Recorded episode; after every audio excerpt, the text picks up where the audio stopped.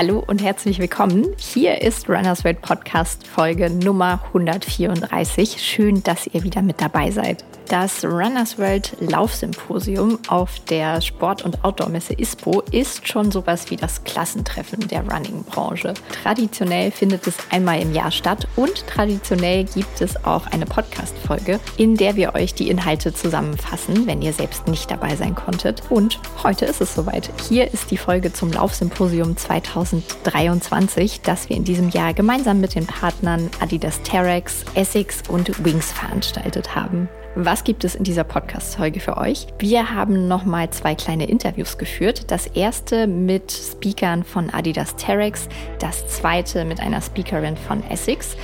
Das Interview ist auf Englisch aufgenommen worden, aber nicht abschalten. Es gibt immer einen kleinen Übersetzungsteil für euch, sodass ihr es auf jeden Fall auch verstehen könnt. Und Anna Lindemann und Urs Weber haben noch eine kleine Nachbesprechung der Veranstaltung für euch aufgenommen. So, und damit starten wir dann auch einfach. Wir haben ja viel vor. Mein Name ist Eda Wildner und ich wünsche euch viel Spaß mit dieser Podcast-Folge. Zum heutigen Runners World Podcast begrüßen wir euch aus München live von der ISPO. Das ist die größte Sportartikelmesse der Welt und hier gehen wir regelmäßig hin, um das Neueste aus der Sport- und Running-Branche zu erfahren und unser Runners World Symposium zu veranstalten. Heute im Podcast begrüßen euch Hanna Lindemann und Urs Weber mir gegenüber. Hier wir sitzen einer, hier mit ja. Blick auf den Messesee und ähm, es schneit ein bisschen tatsächlich in München. Und es äh, ist so ein bisschen winterlich und wir sehen hier tatsächlich die äh, künstliche Schneelandschaft der Berge, die hier angedeutet ist und tatsächlich so ein bisschen Lust auf äh, Trailrunning macht. Ähm, aber es war schon ganz angenehm, heute Morgen im englischen Garten zu joggen, fand ich. Da war schon ein bisschen verzuckert Schnee, Winterlandschaft. Trailläufer-Romantik. Genau. Obwohl, kann man das im englischen Garten Trailrunning nennen? Nee, nicht wirklich. die Amerikaner würden es so nennen. Nee, vielleicht zur, zur Einordnung. Ähm, wir sind auf der ISPO. Ähm, die Sportartikelmesse zeigt natürlich die Produkte für Händler, also für die nächste Generation, für die nächste Saison. Und ähm, wir veranstalten hier tatsächlich seit zehn Jahren das Runners World Symposium, wo wir Händler, Handelstreibende, aber vor allen Dingen auch die Industrie einladen, um über Trends, Marktentwicklungen und Produkte in der Running-Branche zu sprechen. Und dieses Runners World Symposium hatten wir gestern zum zehnten Mal tatsächlich hier. Und äh, das war äh, insofern, ja, die Konstanze Fuchs hier, die äh, ISPO-Managerin hier, die für die Gestaltung der ISPO auch verantwortlich ist, die sagte das eingangs, äh, sie kann es kaum glauben, dass es schon zehn Jahre sind. Aber daran erkennt man auch, ähm, wie viel, also wie lebendig so diese Sport- und gerade die Running-Branche ist und ähm, wie stark die äh, vorangetrieben oder auch selbst ein, ein, Antreiber ist für Trends und was sich alles so entwickelt hat. Also wir haben am Anfang so, so einen kleinen Rückblick gemacht vor zehn Jahren. Das war zum Beispiel noch vor Zeiten von Adidas Boost oder Carbon-Schuhen oder ähnlichem und äh, da gab es damals den ähm, Essex Gel Nimbus ähm, 16, glaube ich. Ich bin jetzt nicht ganz sicher.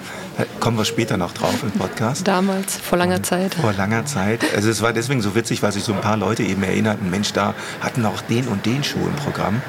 Und es war tatsächlich auch so, das war in der Zeit, als wir bei Runners World angefangen haben, das Geklapper im Hintergrund ist übrigens hier das Messegeschehen. Das bitte nicht ablenken. Ein paar Rollkoffer sind hier äh, dann doch noch unterwegs, obwohl wir uns eine ruhigere Ecke gesucht haben.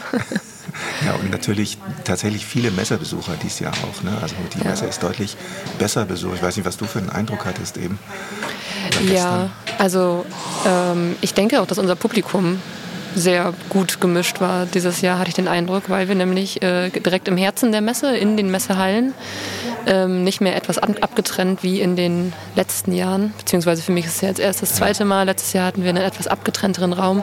Dieses Mal waren wir wirklich mitten im Geschehen und das mhm. führte, denke ich, dazu, dass auch einige äh, laufbegeisterte Interessierte einfach so vorbeigekommen sind und sich ein paar Sachen angehört haben. Aber auch ansonsten hatte ich den Eindruck, dass ähm, auch unsere Gästeliste sehr, sehr bunt gemischt war an Herstellern, Händlern, ähm, anderweitigen Experten. Also ich glaube, ein sehr bunter Kreis an, ja. an mhm. ähm, Besuchern. Das ist schon immer spannend, was da für eine Mischung zusammenkommt. Es gibt ja immer viel Diskussionsbedarf und wenn man da irgendwie versucht, von A nach B zu kommen, dann verquatscht man sich eigentlich alle zwei Meter.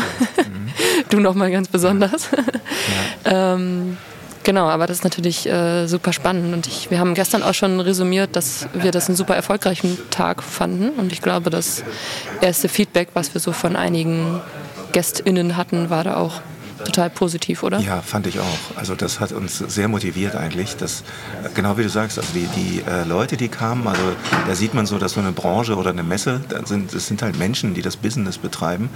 Und ähm, deswegen macht so diese Running-Branche so viel Spaß, weil das alles super nette Menschen sind. Viele von denen, mit denen sind wir befreundet und äh, man geht zusammen laufen oder trifft sich zum Laufen und spricht eben über ein Thema, was äh, äh für einen das Business ist, aber eben, wo sich das Hobby und das Business tatsächlich mischen mischen. Und das merkt man tatsächlich bei, eigentlich bei all denen, die gestern irgendwie da waren mm, und auch beteiligt waren dann bei den Präsentationen, dass die für das Thema Laufen einfach brennen. Und äh, das schiebt einfach so eine Veranstaltung und so ein Meeting dann unheimlich an. Und deswegen macht es auch sehr, sehr viel Spaß. Und ähm, der andere Aspekt, es war tatsächlich auch inhaltlich, äh, und da können wir ja vielleicht gleich mal ein bisschen drüber reden, inhaltlich hochinteressant, was so präsentiert wurde und ähm, was wir auch tatsächlich wieder an neuen, neuen Erkenntnissen so mitgenommen haben. Absolut, inhaltlich wirklich ein bunter Mix und äh, wir können ja direkt mal jetzt einsteigen, auch inhaltlich, was wurde denn da eigentlich erzählt? Und zwar ähm, stand als erster Partner, als erster Symposiumspartner von Runners World auf der Bühne ähm, ein paar Leute von Adidas Terex, die Trailmarke von Adidas. Und da ging es einmal um Produkte. Also darüber äh, gibt es aber später noch ein bisschen mehr, weil ich die Gelegenheit hatte, mich mit äh, Julian Fritz und Christian Umar noch über ähm, den Agravic Speed Ultra zu unterhalten. Mhm. Die äh, Produktneuheit, die bei Terex im Frühjahr 2024 ganz, ganz hoch hängt und mhm. Äh, wirklich ein spannender Schuh. Also da einfach dranbleiben. und dann war noch Kimi Schreiber auf der Bühne. Ja, Kimi Schreiber, die Trailläuferin, die äh, eine super sympathische Läuferin ist und ähm, unglaublich fokussiert. Äh, die ist zum Beispiel extra zur Vorbereitung vom UTMB nach Chamonix gezogen, hat also ein Dreivierteljahr dort gelebt, war also ganz lange dort auch ähm, vor Ort, ist dort äh, auf den Wettkampfstrecken gelaufen, hat dort trainiert und ähm, war äh, dort äh, nicht so erfolgreich, wie sie es sein wollte. Also ihr großes Ziel ist, sie wird nächstes Jahr wieder starten beim UTMB. Dieses Jahr war sie 13. beim UCC. Nächstes Jahr will sie in die Top 5 laufen. Aber sie ist jetzt, äh, vor kurzem, erst vor ein paar Wochen, hat sie den Cappadocia Trail äh, in Streckenrekordzeit gewonnen und ist eine der Trailläuferin, die jetzt regelmäßig ähm, nicht nur vorderste Plätze bei den Frauen belegt, sondern regelmäßig unter die Top 10 oder sogar Top 5 im Gesamtklassement, also auch bei den Männern äh, reinläuft. Und das ist also echt ähm, ja, bewundernswert erstmal an sportlicher Leistung, aber dann auch fand ich bei ihr so, also jenseits jetzt vom Produkt auch, wie sie so erzählte mit dem Terex-Team, wie die zusammen trainieren, auch als Team. Ne? Also wie die sich da zusammen ein Chalet genommen haben, da in Chamonix und dort zusammen gelebt haben, trainiert, sich selbst da anfeuern. Also wenn einer am Tag vorher vor seinem Wettkampf die anderen dann noch unterstützt und äh, an die Strecke geht, Getränke reicht und äh, dann am nächsten Tag startet und so. Da ist einfach, zeigt einfach sich ein sehr, sehr großer Teamzusammenhalt und das fand ich echt spannend, was sie da mal so für einen, für einen atmosphärischen einen Eindruck auch gegeben hat von dieser Trailrunning-Rennszene und von dieser, ja, von dieser Mannschaft kann man tatsächlich sagen. Wenn man da bei ihr so auch in dem Beispiel sieht, wie, wie sie das auch äh, motiviert und nach vorne pusht. Ja, ich denke auch so, die Freude am Traillaufen steht ihr so wirklich ins Gesicht geschrieben. Das ja. sieht man dann, wenn sie da auf der Bühne steht und erzählt. Ähm, und so wie sie das erzählt hat, gilt das für das ganze Terex-Team. Ja. Und äh, da hat sie auch wirklich nochmal betont, dass das Traillaufen für sie ähm, auch Freundschaft ist und Community und der Zusammenhalt. Und das Spannende fand ich tatsächlich, ja, weil, weil Adidas so einer der Partner ist, die seit, seit den Anfangsjahren hier vom Runners World Symposium dabei sind.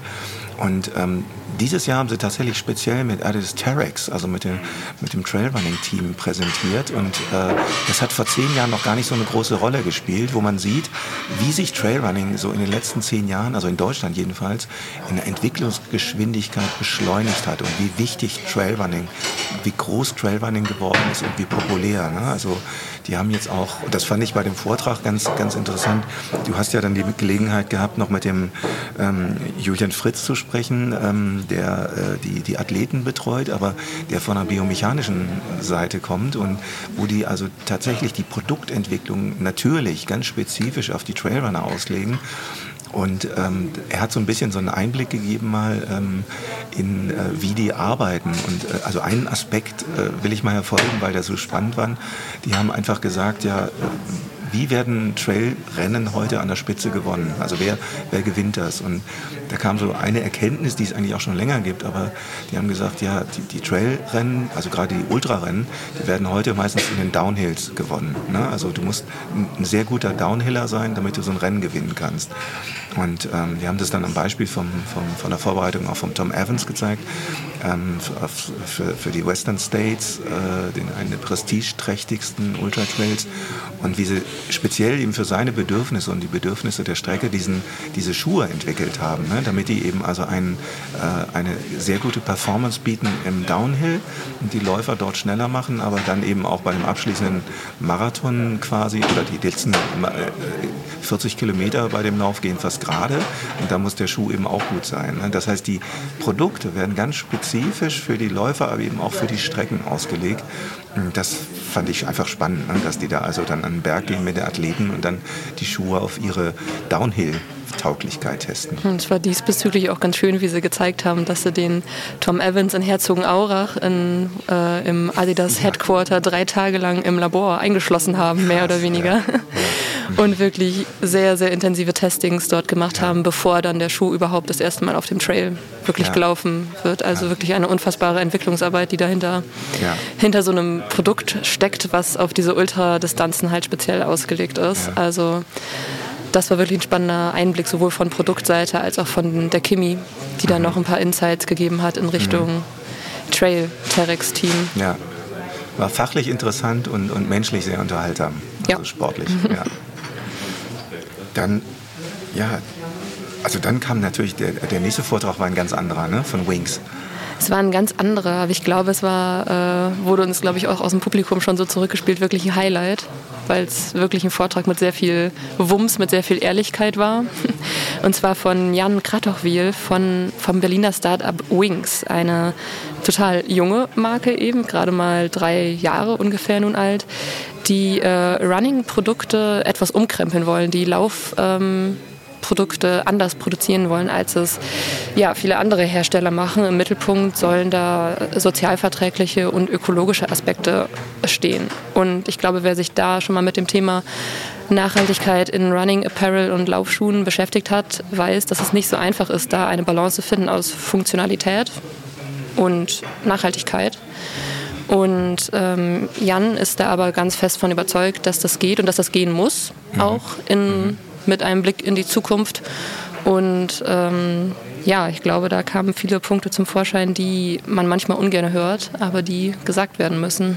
Mhm, er war da sehr deutlich ja. und das, das, war sehr, sehr beeindruckend, äh, wie er das in seinem Vortrag dargestellt hat, denn er ist äh, natürlich auf seine Marke, die, das Startup Wings, das äh, tatsächlich hier auf der ISPO auch schon jetzt mehrfach ausgezeichnet wurde in den zwei Jahren, seit es die Marke gibt, aber ähm, Jan hat eben auch ausgeholt und ähm, erstmal so ist ein bisschen so ins, äh, im Allgemeinen mit der Sportartikelbranche ins Gericht gegangen und hat gesagt, also was da alles als Nachhaltigkeit heutzutage verkauft wird, das ist fast alles Greenwashing. Ne? Also er hat so darauf hingewiesen, dass zum Beispiel Recycling äh, überhaupt nicht zirkulär ist. Also dass viele Hersteller m, zum Beispiel ein, ein Shirt, das nannte er als Beispiel ein äh, Running-Shirt, aus 50 Prozent ähm, recycelten Polyester anbieten. Aber er wies dann darauf hin, nachhaltig ist das letztendlich nicht, ne? weil der, das wird dann zwar ein zweites Mal genutzt, aber es geht nicht in einen Kreislauf über. Ne? Das heißt, das ganze Produkt wird nicht recycelt und wird wiederverwendet und wieder und wieder verwendet, sondern es ist immer so ein Greenwashing, weil einfach einfach nur etwas recycelt wird und dann noch einmal verwendet wird, geht dann aber trotzdem in den, in den Müll sozusagen. Und deswegen ist das vielleicht, und das glaube ich ist der Unterschied, den, ähm, den Jan mit der Marke Wings macht. Ähm, die haben sich die Mission gesetzt oder das Ziel, dass sie bis 2027 in das ähm, Post-Petroleum-Zeitalter, wie er das nennt, einsteigen. Ein schönes wollen. Wort. Ja, ähm, das drückt einfach das aus, dass die dann komplett auf die erdölbasierten Kunststoffe verzichten wollen. Und das ist schon wirklich, ja, wie man so schön sagt, disruptiv. Also das ist, äh, es geht nicht nur darum, den, den CO2-Ausstoß äh, zu verringern oder neutral zu bringen, sondern es geht wirklich darum, eben die Produkte komplett neu zu denken mit neuen biobasierten ähm, äh, Inhaltsstoffen bzw. Grundstoffen, mit denen die gefertigt werden. Und erste Erfolge haben sie da auch schon in der, im Textilbereich. Also wir haben ein T-Shirt präsentiert, ähm, das ihren Kriterien entspricht. Und wie gesagt, bis 2027 ähm, sollen auch die Laufschuhe ähm, soweit sein. Also die haben jetzt bis jetzt drei, vier Laufschuhmodelle vorgestellt, auch ähm, wo sie schon sehr auf diesen Nachhaltigkeitsaspekt achten. Ähm, und er hat dann diese ganzen Schwierigkeiten gezeigt, also bei der Materialfindung, beim Sourcing. Äh, und um mal eine Zahl zu nennen, ähm, es, gilt so heutzutage, dass ein moderner Laufschuh im Einkauf, also in der Produktion, also ohne Transportkosten und jegliches so 15 bis 20 Dollar kostet, rein in der Produktion. Äh, aber ein nachhaltiger Laufschuh, wenn man den wirklich aus, aus biodegradable Materialien herstellen will, dann kostet der 50 Dollar. Ne? Also mehr als das Doppelte. Ähm, das, das heißt, nachhaltig, wirkliche Nachhaltigkeit und Recyclingfähigkeit, das kostet einfach viel Geld und äh, da muss man einfach neu denken. Der eindrucksvollste Satz, der mir dann im Kopf geblieben ist, war auch, der nachhaltigste Schuh ist der in deinem Kleiderschrank. Ja. Wenn man nämlich mhm. einfach weniger konsumiert. Und das ist ein besonders spannender Satz, finde ich, wenn man da ein Publikum aus Händlern und Herstellern aussitzen hat. Ja, ähm, ja disruptiv, mhm. du hast es gesagt. Mhm. Aber ähm, ja, war ein super spannender Vortrag. Ich glaube, da wurden die Ohren, Ohren gespitzt und ähm, mhm. ist super spannend, was da bei Wings jetzt äh, in nächster Zeit passiert. Ja, und ähm, also spannend und auch irgendwie mutig, ne? Mhm. weil äh, der Jan erzählte selbst, oder er sagte selbst, brachte das Argument, ähm, also er hat auf Englisch präsentiert gestern, Sustainability does not sell a product. Ne? Also Nachhaltigkeit verkauft kein Produkt. Ne? Das ist zwar nice to have, so ein Argument, wenn man das äh, nachhaltige Produkte kauft, aber es ist heute immer noch kein Verkaufsargument. Also Kunden kaufen nicht aus erster Linie ein, Grund, ein Produkt, weil es nachhaltig ist. Und äh, trotzdem sagt er, wir gehen trotzdem den Weg. Ne? Ja. Also, das war echt, echt sehr spannend. Stellen sich da auf jeden Fall gegen die Masse. Mhm. Genau. Ja. Und nach den äh, ersten beiden Herstellervorträgen ähm, ging es um eine ganz andere Perspektive eigentlich äh, auf der Bühne. Und zwar ähm, haben sich drei Händler über ihren ja, Verkaufsalltag in, in ihren Laufshops unterhalten. Und ich glaube, das war für alle super interessant, gerade auch weil viele Hersteller im Publikum saßen, ähm, einfach mal diese Perspektive zu hören, abseits der Produktentwicklung, was passiert eigentlich mit dem, mit dem ja. Schuh, wenn er im Regal steht und wie ja. reagieren die Leute auf die Schuhe. Und äh, das war super interessant, die ja. Perspektive mal äh, zu hören auf jeden Fall. Ja, also das war, das fand ich auch, also weil das wirklich so auch richtig aus der Praxis war. Das waren also ähm, drei, zwei Händler hier tatsächlich aus München. Äh, und zwar einmal hat für Sportschuster ähm, der Thomas Bonetzmüller gesprochen. Der ist seit über 30 Jahren hier bei Sportschuster. Das ist tatsächlich eines der größten Sportgeschäfte überhaupt in Deutschland. Und ähm, das Besondere ist, die haben äh, jetzt gerade den letzten Monaten ihre Running-Abteilung deutlich vergrößert, nämlich auf 700 Quadratmeter. Das ist wirklich eine unfassbare Fläche, Wahnsinn, wenn man sich das also, vorstellt. Man muss dazu sagen, äh, für die, die nicht aus München sind, Sport Schuster ist hier in München wirklich eine Institution. Das ist ein ganz altes, traditionelles Sportgeschäft. Die sind natürlich groß in allem, was so äh, mit Bergsport zu tun hat, Wandern, Bergsteigen, Klettern, aber auch mit dem Wintersport sind die sehr, sehr groß, mit, also mit Ski und allen Wintersport-Sportarten. Ähm, und das Geschäft ist eben super zentral gelegen am Marienplatz hier in München und äh, also eine 1A-Lage, wie man so schön sagt. Das Geschäft ist über mehrere Etagen, hat auch eine Kletterwand integriert in das Geschäft. Es ein, gibt ein Café und äh, es ist also sehr, sehr modern aufgemacht. Und jetzt eben tatsächlich mit dieser ähm, Running-Abteilung mit, mit drei Tatanbahn, wo also Laufanalysen durchgeführt werden, ähm, mit über 30 Schuhmarken und ähm, tatsächlich eben mit, äh, mit 700 Quadratmetern. Und der ähm, Thomas Bonetzmüller ist, wie gesagt, der ist seit, seit über 30 Jahren, der hat im Geschäft schon gelernt und ist jetzt da für den Einkauf zuständig und hat dann so wirklich so mal die so ein bisschen aus dem Nähkästchen geplaudert. Ne? Also die, die haben Samstage, die Zahl ist mir von gestern auch so im Kopf geblieben, da verkaufen die über 200 Paar Laufschuhe an einem Tag. Ne? Und äh, das, das war also echt beeindruckend.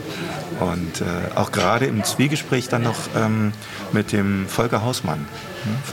Volker kennst du auch schon, glaube ich, ne? Den hast ja, du auch schon mal getroffen. Genau. Und äh, auch ein Laden aus äh, München tatsächlich. Also der Thomas Bunnitzmüller und der Volker Hausmann, die kennen sich, glaube ich, ganz gut. Ja. Mhm.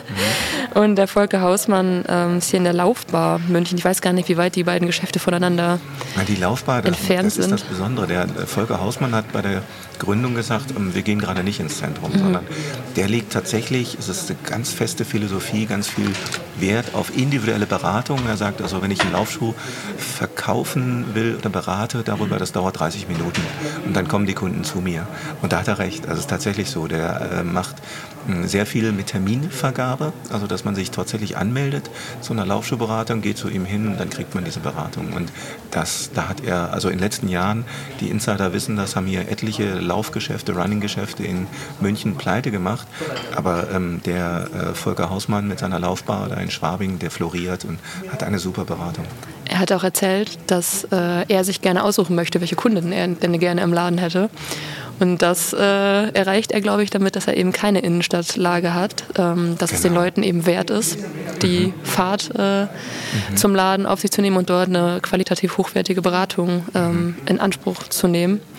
Also wirklich super spannend zu hören, ähm, wie, die unterschiedlichen, wie die unterschiedlichen Händler ihre Laufshops betreiben, mit welcher Philosophie. Ja, da ist keiner wie der andere glaube ich. Mhm. Das ist äh, ganz Ein, spannend. Eine Fußnote, eine Fußnote noch zum Volker auch, äh, was aber auch für, für Thomas Brunitzmüller und Sportschuster gilt. Zu ähm, Beginn, also als Volker mit seinem Geschäft angefangen hat, da wurden in Deutschland so ungefähr 1,5 Milliarden ähm, Euro umgesetzt im Onlinehandel. Heute sind das weit über 90 Milliarden. Ne? Und äh, diesen Trend hat er tatsächlich auch mitgemacht. Also parallel zu seiner Beratung im Geschäft verkauft er oder hat er auch einen sehr gut gehenden Online-Shop und pflegt den auch und äh, ist da also auch tatsächlich online wirklich gut unterwegs. Und ähm, als dritten, den wollen wir natürlich nicht unterschlagen, kam dann noch vom Frankfurter Laufshop äh, der äh, Dirk Alexander, der äh, dort im Verkaufsteam auch ist und ähm, hat einfach mal so den, das ist so zurzeit so das Beispiel für den, die modernste Laufschuhberatung, die es eigentlich sicherlich nicht nur in Deutschland, auch über die Grenzen hinweg äh, gibt. Also mit einer 20 Meter langen Tartanbahn im Geschäft, mit einer darin integrierten 2 Meter langen Druckmessplatte, wo man also genau analysieren kann, wie der Fuß abrollt, wenn man mit Socken läuft und wie der Fuß dann nachher äh, belastet wird, wenn man mit Schuhen läuft. Und da hat ähm, der Dirk Alexander so ein bisschen mal äh, uns in, in die Praxis eingeweiht und auch tatsächlich in den super riesigen Erfolg des, des Frankfurter Laufshops. Und äh, der Titel der Veranstaltung hieß ja Best Practice Talk. Also die haben einfach so ein bisschen ihre Erfolgsrezepte da mal präsentiert und äh, das war super motivierend. Super motivierend und super spannend, glaube ich, für alle ja. Zuhörenden, da auch mal äh, Einblicke zu bekommen. Genau. Und äh, als dritter Symposiumspartner ähm, sind wir noch in den Genuss von einem Essex-Vortrag gekommen.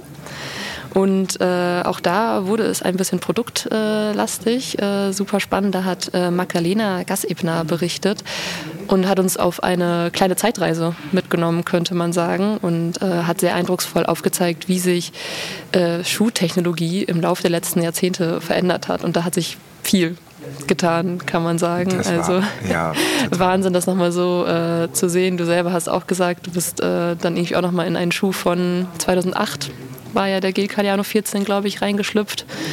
Genau. Und äh, ja, das fühlt sich ein bisschen anders an als das, was äh, jetzt heutzutage entwickelt wird.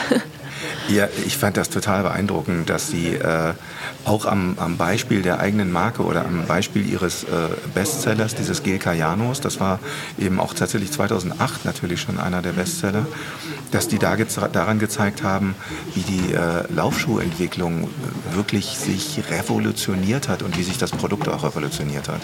Das, ähm, also nicht nur, jetzt mal so als bloße Zahl, nicht nur, dass der Schuh um über 50 Gramm pro Schuh leichter geworden ist, sondern die gesamte Konstruktion hat sich halt komplett verändert, weil ähm, in die äh, Entwicklung ganz viele biomechanische Erkenntnisse eingeflossen sind ne? und man heute ganz anders Bescheid weiß über die Bewegungsabläufe und die Anforderungen des Läufers beim Laufen. Ähm, und da hat man mal gesehen, wie, also welche tatsächlich welches Hightech-Stück so ein Laufschuh ist ne? und was da an Forschung und Entwicklung drin steckt. Und letztendlich muss ich auch sagen, was für mich auch den Preis dann rechtfertigt. Ne? Ähm, wobei das war, also neben Nebenbemerkungen ähm, gemessen, also inflationsbereinigt ist der Gel Cayano gar nicht teurer geworden. Also auch wenn das heute natürlich eins der Topmodelle ist und in einer 200 Euro Preislage, aber wenn man es inflationsbereinigt runterrechnet, ist der heute sogar günstiger als 2008. Mhm. Genau, aber auch hier hatte ich noch Gelegenheit, mich mit der Magdalena im äh, Anschluss an den Vortrag zu unterhalten.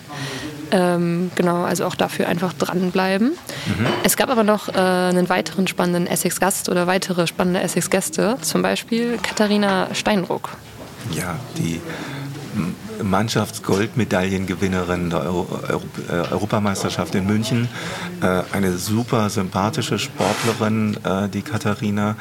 Und ähm, es war auch, so, ich fand sehr, sehr menschlich ihr Auftritt gestern. Ne? Also sie hat eine der besten Marathonläuferinnen, äh, die wir je hatten, äh, schon natürlich in der Tradition äh, ihrer Mutter. Ähm, und ähm, aber Katha hat äh, dann eben erzählt, wie sie äh, ähm, sich jetzt auf 2024 Olympia vorbereitet, beziehungsweise erstmal auf die Qualifikation ne? und welche Schwierigkeiten sie auch momentan so da konfrontiert.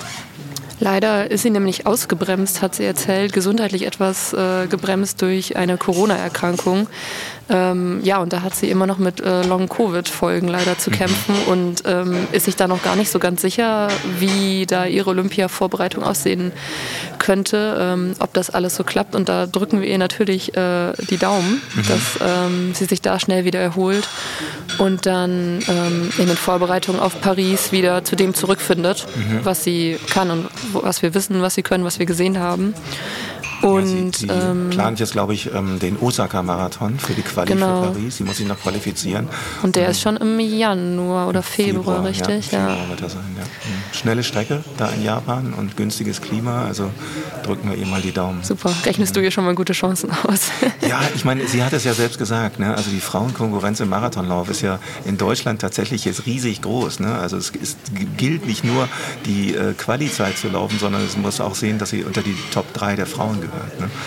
Und, Sie hat auch noch mal ganz eindrucksvoll geschildert, wie auch die Konkurrenz wächst auf Materialseite, weil natürlich jeder Hersteller versucht, seine Athleten durch den besten Marathonschuh ähm, zu pushen. Und das war spannend aus ihrer Sicht mal äh, mhm. zu hören, ähm, dass so ein nagelneuer Marathonschuh auch immer eine Umstellung bedeuten kann. Mhm. Sie hat nämlich zum Beispiel gesagt, dass die Marathonschuhe ähm, ihren Laufstil durchaus verändern und das fand ich ganz spannend, weil ähm, sehr eigentlich äh, die Hersteller sehr darauf erpicht sind, ähm, die Athleten mit diesen Marathonschuhen zu unterstützen. Sie hat aber schon gesagt, dass es eine Umstellung ist, bis man dann schließlich von den Vorteilen dieses Schuhs dann auch wirklich profitiert.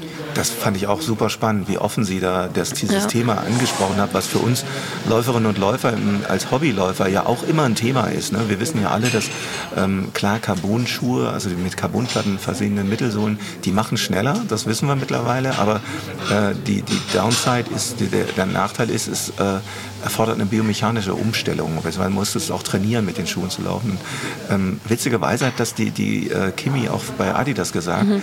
weil die dort auch mit den Schuhen experimentieren und die da absolut kritisch war am Anfang. Und ähm, das hat dann, dieses Thema hat dann eben die Katha Steinruck auch wieder aufgenommen, weil das muss man auch dazu sagen, die Katharina gilt als eine derjenigen Sportlerinnen, die sich unglaublich viel mit dem Produkt und der Produktentwicklung auseinandersetzt, mit dem Schuh und auch viele ähm, Prototypentests mitmacht und sich also da wirklich gut auskennt und deswegen tatsächlich das auch gut beurteilen kann. Deswegen fand ich das sehr, sehr beeindruckend, dass sie da gestern so offen darüber gesprochen hat, welche Umstellungen das eben erfordert und dass es Umstellungen erfordert, aber auch, dass das zwingend ist, weil alle laufen mit diesen Schuhen und die Schuhe bringen tatsächlich den Vorteil. Genau, das sind dann die Sekunden, die es äh, im Elitefeld ausmachen. Genau, ja. Und eigentlich hat ja dieses Carbon-Thema dann direkt auch die Brücke geschlagen zur, äh, zum Gespräch zwischen Andy Moll und Sven Reuter von ähm, von Essig, weil es da auch nochmal um Verletzungsvorbeugung ging. Ne? Genau. Das, das fand ich auch, das war ein bisschen überraschend, weil der Professor Dr. Sven Reuter, der ist, ähm, ist äh, Sportphysiotherapeut und ähm, ein Laufexperte, ist aber auch im DLV Ärztebetreuerteam, Physiotherapeutenbetreuerteam, betreut dort die Mehrkämpfer, ne? also mhm. die Siebenkämpferinnen und die Zehnkämpfer und hat natürlich so den, den, den Blickwinkel, Blickwinkel des Physiotherapeuten auch auf die ganze Biomechanik, die bei der, äh, beim Laufen und bei der Laufschuhentwicklung äh, eine Rolle spielt. Und der sprach dann eben auch so über die, ja, die typischen äh, Läufer, Läuferinnenverletzungen und ähm, äh, Belastungs, äh, Belastungsmuster beim Laufen. Und äh, das war sein, ein sehr lebendiges Gespräch, weil mhm. eben der Andy Moll mit dabei war. Ähm, der ist bei Essex in Europa zuständig für die gesamte Laufschuhentwicklung oder verantwortet diese Performance, ähm, die Performance Running Kategorie und die machen sich natürlich tagtäglich Gedanken um die Weiterentwicklung eben dieser Schuhe und stecken ganz viel auch tief in diesem Carbon-Thema drin. Wo sich beide auf jeden Fall einig waren, ist bei dem Thema, dass die richtige Schuhwahl Verletzungen vorbeugen kann. Aber dass es eben auch nicht der alleinige Faktor ist. Ich glaube, das war so die Takeaway-Message, weil dann auch viele Fragen aus dem Publikum kamen. Was mache ich denn, wenn dies und jenes und mhm. äh, wenn das und das? Und das ist so ein individuelles Thema dass ähm, sowohl der Andi Moll als auch der Sven Reuter gesagt haben, es gibt da keine pauschalen ja. Antworten. Mhm. Es hat so viele Faktoren von Equipment über Training, über Ernährung, der, dass der Schuh da ja. ein Faktor auf jeden Fall ist, aber der eben Sven, nicht der einzige. Das, der Sven hat die Runners World Community gelobt, weil wir haben die Zahlen präsentiert, dass der äh, durchschnittliche Runners World Konsument, also Leserinnen oder Leser oder eben auch Online-User, die haben im Durchschnitt, das haben wir mal äh, untersucht, 6,2 Paar Laufschuhe Schuhe im Besitz, die sie benutzen. Ne? Und äh, da sagte der Sven Reuter, das ist einer der, der, der, besten äh, Voraussetzungen, um Verletzungen zu vermeiden, dass man die Schuhe auch mal wechselt. Also nicht das ist aber auch wirklich ein hoher Schnitt, finde ich so im Durchschnitt. Also ja, ja. bedeutet ja auch, dass viele Läuferinnen und Läufer vielleicht so zehn Paar Schuhe zu Hause Ganz haben. Genau, mhm. ja, ganz genau. Ich glaube, ein Viertel ja, ein Viertel der Runners World Community hat über zehn Paar Laufschuhe im, im, in Benutzung.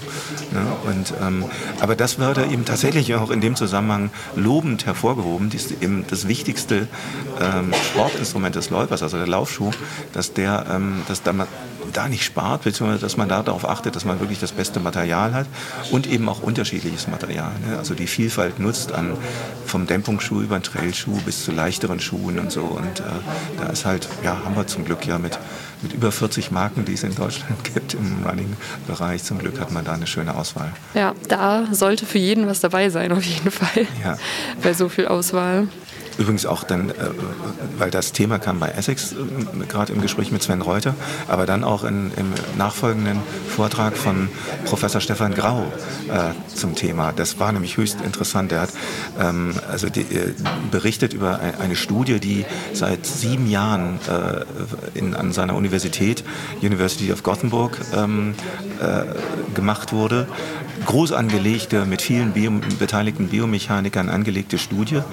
Ähm, der Stefan Graue ist, hat eine Professur für Biomechanik und Bewegungswissenschaft äh, dort in Gothenburg ähm, und äh, arbeitet dort am Center for Health and Performance, also untersucht ganz, ganz viel Sportler, ähm, Bewegungsabläufe, Biomechanik, äh, biomechanische ähm, Vorgänge und ähm, hat also jetzt einen aktuellen Vortrag äh, gehalten, wo er Ergebnisse präsentiert hat zum Thema, ähm, zum letzten, zur neuesten Untersuchungen ähm, zur Vermeidung von ähm, Laufverletzungen, von typischen Läuferverletzungen. Und da haben die eine Studie gemacht, eine groß angelegte Studie, wo sie äh, mit einer ähm, Test- und einer Kontrollgruppe gearbeitet haben. Ich breche das jetzt mal so auf, auf eine Minute Ergebnis runter, was mir so ähm, hängen geblieben ist vom gestrigen Vortrag. Und zwar haben die ähm, einfach ein ganz normales Alternativtraining bei der, bei der äh, Zielgruppe mit eingebaut, ähm, wo sie also ähm, mit einer Trainingsgruppe ähm,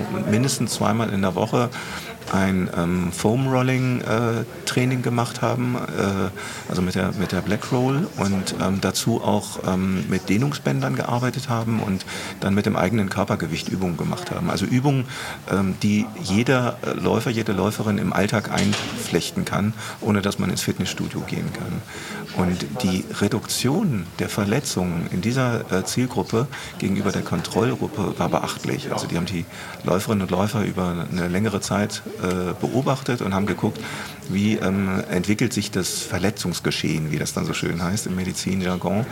Und ähm, da konnte man dann also, die konnten dann also belegen, die Forschungsgruppe da um den Stefan Grau, dass die Verletzungen sich bis zu über 80 Prozent vermeiden lassen. Also äh, ein ganz, ganz starkes Plädoyer eben für Alternativtraining bzw. Ergänzungstraining, Kräftigungsübungen, aber eben auch Dehnungsübungen äh, aus einem ganz, ganz klassischen Bereich.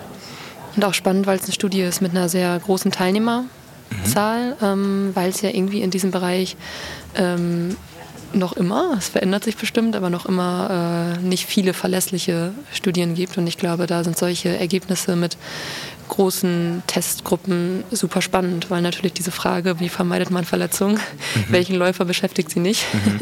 Ja. Und ähm, genau, wie du sagst, ähm, da ist das ein Punkt, ähm, der ein super spannender Ansatz ist.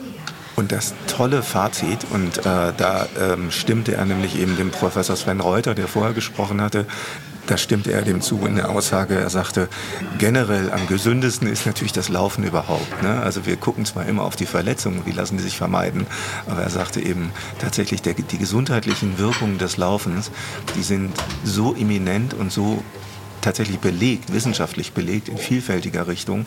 Und zwar nicht nur bei körperlichen Werten, sondern auch bei psychischen Werten. Also so Stressreduktion, Angstreduktion und auch dieses ähm, Feel-Better-Phänomen, was in der Psychologie so beschrieben wird. Also das auf Deutsch gesagt, die Menschen einfach bessere Laune haben. Das lässt sich mit dem Laufen so stark befördern, dass die beide also gesagt haben, äh, wir müssen einfach alle zusammen sehen, dass noch mehr Menschen laufen. Und das gilt schon bei äh, relativ kurzen Läufen, richtig? Also eine gute Nachricht für Gelegenheitsläufer eigentlich an dieser Stelle, denn schon 50 Minuten in der Woche, da ist es glaube ich auch egal, ob man die äh, an einem Stück läuft oder ähm, zweimal 25 Minuten, ähm, haben schon eine immense Auswirkung auf das körperliche Wohlbefinden und eben auch das mentale Wohlbefinden, denn das geht ja auch oft Hand in Hand. Hanna, das ist ein brillanter ja. Schlusssatz und das nehmen wir auf jeden Fall als Botschaft vom Runners World Symposium hier auf der ISPO mit. Genau, geht laufen und bleibt gesund. egal wie lange, egal wie viel, Hauptsache den ersten Schritt machen und rausgehen zu laufen. Das ist das Gesündeste. Richtig, so ist es. Werbung. Hier kommt ein kleiner Werbehinweis für euch in eigener Sache. Bei Runners World suchen wir nämlich eure Laufschuhe des Jahres. Auf runnersworld.de slash Laufschuhwahl könnt ihr abstimmen. Teilnahmeschluss ist der 12. Dezember 2023. Ein paar Tage Zeit habt ihr also noch. Und besonders cool ist, das lohnt sich auch noch für euch, denn unter allen Teilnehmenden verlosen wir einen Geldpreis in Höhe von 5000 Euro. Das klingt doch nicht schlecht, oder? Also macht gerne mit bis zum 12. Dezember noch runnersworld.de slash Laufschuhwahl. Wir freuen uns, wenn ihr mitmacht. Werbung Ende. Herzlich willkommen zum ersten Interviewteil unseres diesjährigen ISBO-Podcasts. Als Gesprächspartner von Adidas Terex sitzen mir nun gegenüber einmal Julian Fritz und Christian Ummar. Könnt ihr zwei vielleicht einmal ganz kurz erklären, was ihr bei Adidas beruflich so macht? Ja, hi, also ich bin der Julian. Ähm, ich arbeite bei Adidas Innovation im Athlete Science Team und bin hauptsächlich verantwortlich für die Biomechanikforschung für das Outdoor-Business. Hallo, ich bin der Chris und ich bin verantwortlich fürs äh, Gesamt-Terex-Business in Mitteleuropa, das heißt Sales, Marketing und Go-to-Market. Super, herzlich willkommen und schön, dass ihr euch die Zeit nehmt. Ich habe euch nämlich gerade direkt von der Bühne entführt, denn ihr habt beim Runners World Symposium hier auf der ISPO einen Vortrag gehalten. Und jetzt haben wir uns hier in eine etwas ruhigere Ecke auf dem ISPO-Gelände zurückgezogen, um nochmal über das zu sprechen, was ihr gerade auch auf der Bühne erzählt habt. Und es ging natürlich ums Trailrunning, denn als Marke Adidas Terex dreht sich bei euch natürlich alles um das Traillaufen unter anderem als Marke. Und ihr bekommt also immer hautnah mit, was sich mit Trailrunning so tut, welche Trends es gibt. Und ihr habt gerade auf der Bühne gesagt, dass Trailrunning boomt. Könnt ihr erklären, wie ihr das als Marke wahrnehmt? Klar. Ich würde sogar so weit gehen, dass die ganze Outdoor-Industrie nach wie vor boomt.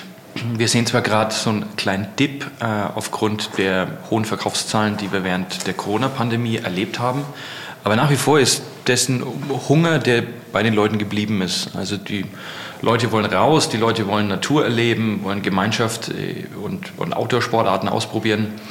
Und für uns sind da die drei Hauptsportarten Snow Activities im Winter, also Langlauf, Skitouren oder auch alpines Skifahren. Und im Sommer ist es ganz klar Hiking und Trailrunning.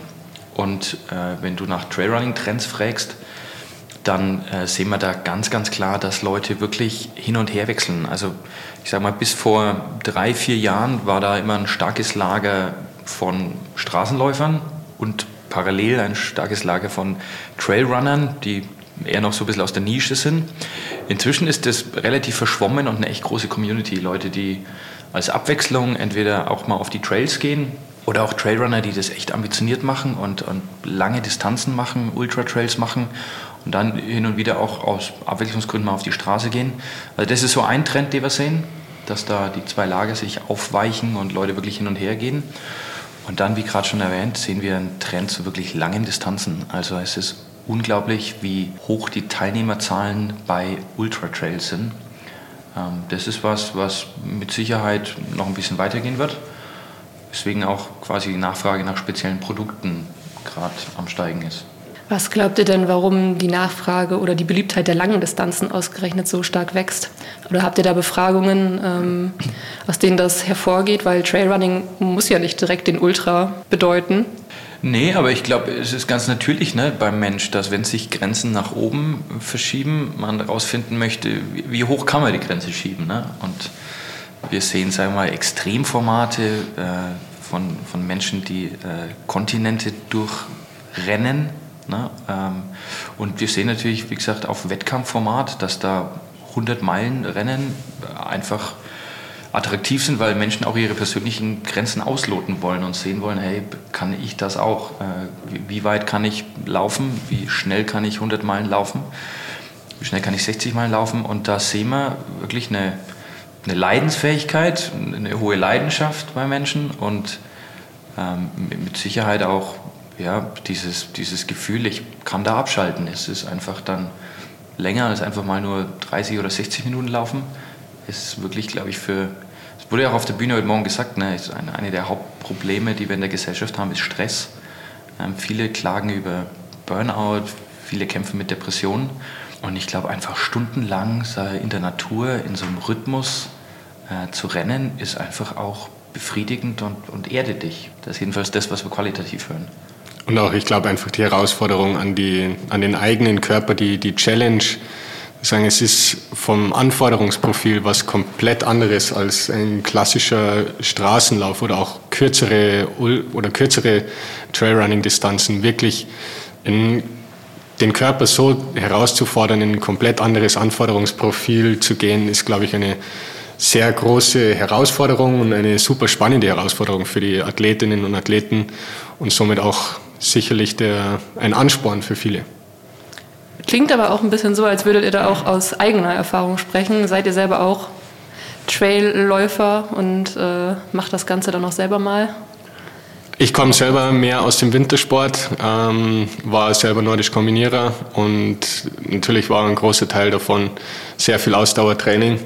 Und gerade in den Orten, wo diese Wintersportdisziplinen ausgetragen werden, war es wahrscheinlich schwierig, äh, irgendwo mal laufen zu gehen, was kein Trail ist. Daher muss ich auch sagen, sehr viel Erfahrung in dem Bereich, aber weniger jetzt in diesen Ultradistanzen. Äh, bei mir ist es auch so, dass ich zugeben muss, meine Leidenschaft ist Mountainbiken. Ich bin unglaublich gerne in den Alpen unterwegs, im Bikepark, fahre gerne Enduro und Downhill. Äh, bin auch verantwortlich für die Marke 510, das gehört auch zu Adidas Outdoor. Äh, aber auch für mich ist es so, dass ich Grundlagenausdauer oder einfach, sagen wir mal, ein Training, das den Körper nicht ganz so hart rannimmt wie Downhill-Fahren, ist dann für mich schon entweder auf dem Gravelbike oder halt wirklich das Laufen. Und das Laufen ist auch einfach so ein Ding, das jedes, zu jeder Jahreszeit geht. Und gerade wenn das Wetter schlecht ist oder wenn es Licht weg ist, ist es natürlich einfacher, laufen zu gehen, als das Fahrrad rauszuholen.